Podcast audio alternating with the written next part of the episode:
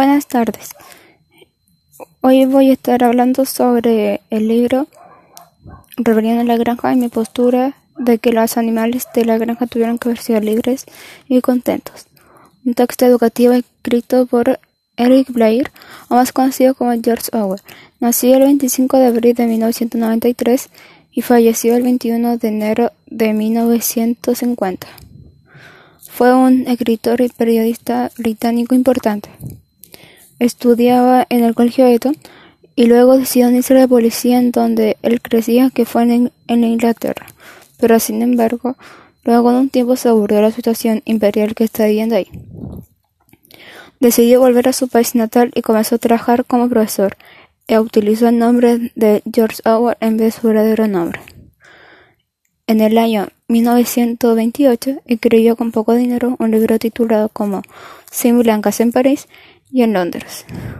Pasando los años y llegó en 1936, se hizo muy famoso.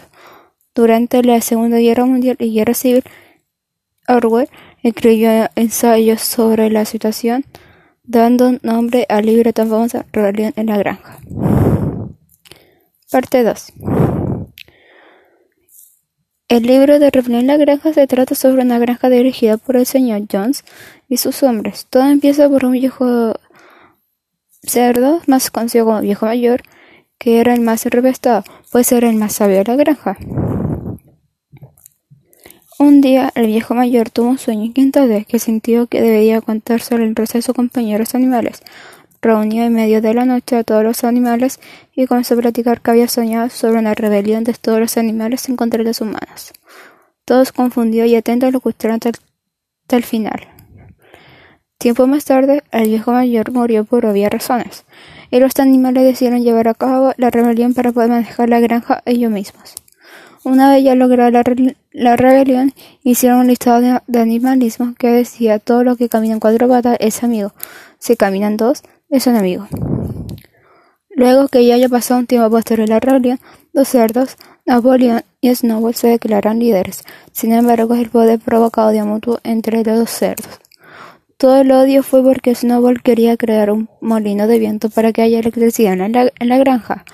Pero por el otro lado, Napoleón no quería hacer nada y estar a cargo de todo, provocando que Napoleón le diga a sus perros policías que maten a Snowball, pero Snowball logra acabar.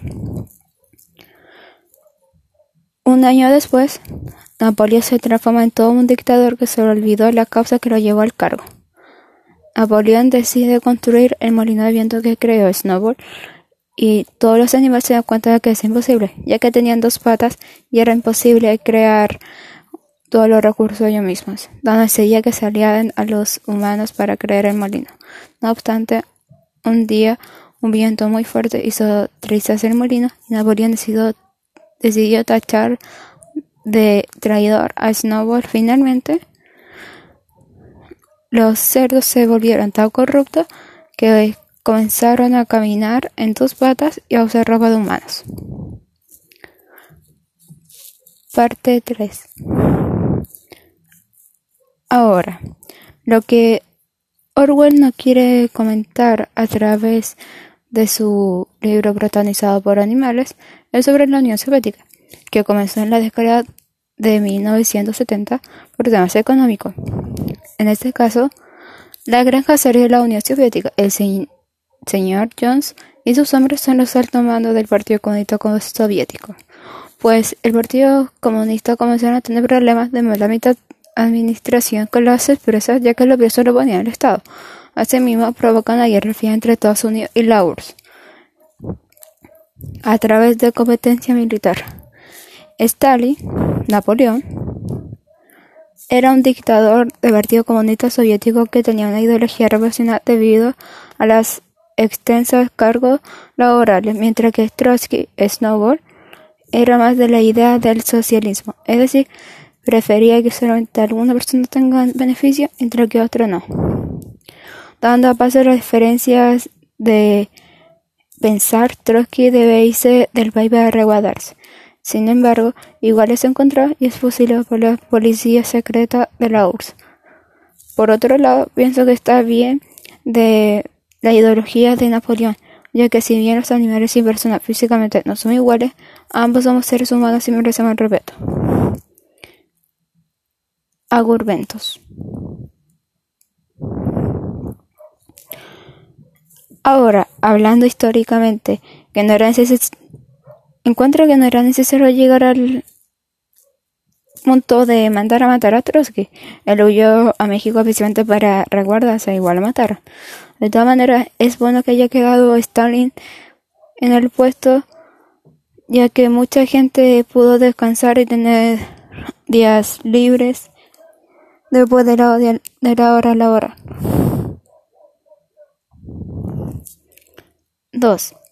Estadísticamente, se estima que vieron 6.400.000 y los 60 millones de muertos en manos de Stalin. Y vuelvo a recalcar, no era necesario matarlos, sin embargo, igual logró cosas buenas durante su dictadura.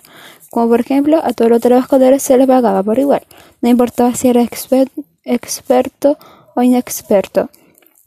En 1923 se le pagaba el 47% por todo el trabajo hecho durante 11 horas. En 1999, 1929, perdón, se le pagaba el 59%.